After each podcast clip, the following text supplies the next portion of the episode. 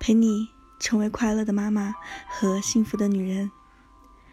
你好，我是桃子妈妈。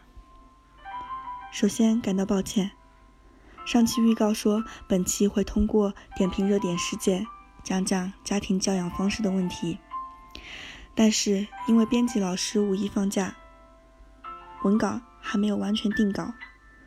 本期先为你带来一个成功妈妈的忠告：父母不要做的十件事。与邓丽君齐名的歌手、随笔家、小说家、大学教授、日本联合国国际儿童基金会大使等等，这些头衔连接起来，一定会在你的脑海中勾勒出一个完美女性的形象，她就是陈美玲。然而，我看到她对自己的介绍时，没有提及这些丰富的阅历，而是骄傲地说她是三个男孩的妈妈。他的儿子都上了斯坦福。今天我们就来解读一下他的理论：父母不要做的十件事。一，不要和别人家的孩子比较。常在比较中长大的孩子会缺乏信心，无法激发他的潜力，而且会丧失他的自我肯定能力，对事物缺乏好奇和热情。而且，习惯比较的孩子很可能会欺负弱者。二，不要用物质奖励孩子。物质的刺激产生的愉悦是短暂的，再心仪的玩具可能过两三个月都已不是什么新鲜事物。物质奖励还容易让孩子改变做事的初衷，忽略完成一件事本身的意义和乐趣，形成一种只注重结果而忽略过程的思维方式。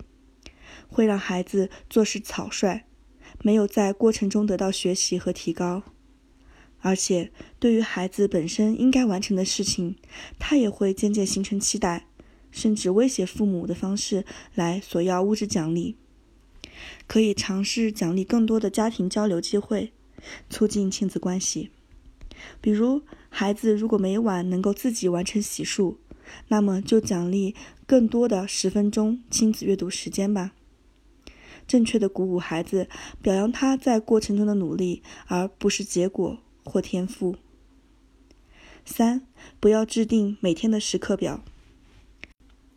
事情之间本没有明显的界限，对于孩子来说，游戏和学习可以同样收获快乐，而且两者相互包容。会玩的孩子才会学习，会玩的孩子才会有更多的创造力。而且应该在一些特殊的天气或节日，带孩子体会不同的风景和文化。我有一次就在下雨的时候，带着桃子去门厅，两个人相视而立，默默地看着雨从房檐上落下。我想这次以后，小家伙一定理解了什么是下雨。陈美玲也提到，她在下雨的时候带着孩子们出去踩水和将落叶从水中漂流的这样的游戏经历，而且时刻表也会将每天的生活变得程式化，不利于提升幸福感。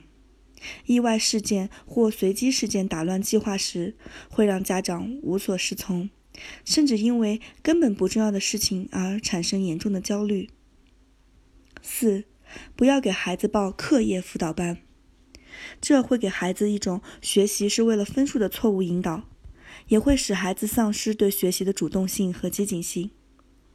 辅导班往往以盈利为目的，教学水平参差不齐，还有可能会误导孩子。中国高考的趋势越来越注重孩子的阅读能力的提高。现在这个充斥电子产品的时代，还不如用报辅导班的钱给孩子购买他喜欢的书籍，让孩子在阅读中获得更多的知识，提高素养。甚至可以将报辅导班的高额费用存下来，作为旅游资金，带孩子开拓眼界。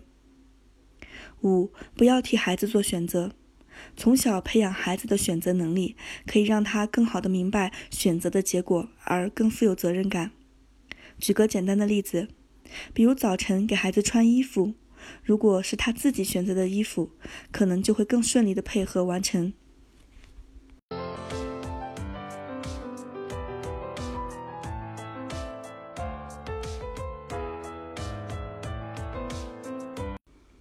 六不反对高中谈恋爱。恋爱教会孩子被爱与保护他人体会纯真的感情是那么的美好。家长要做的不是干预孩子，而是教育孩子应有责任感，并且提前进行性教育，这样就可以避免孩子因为逆反和懵懂而犯错。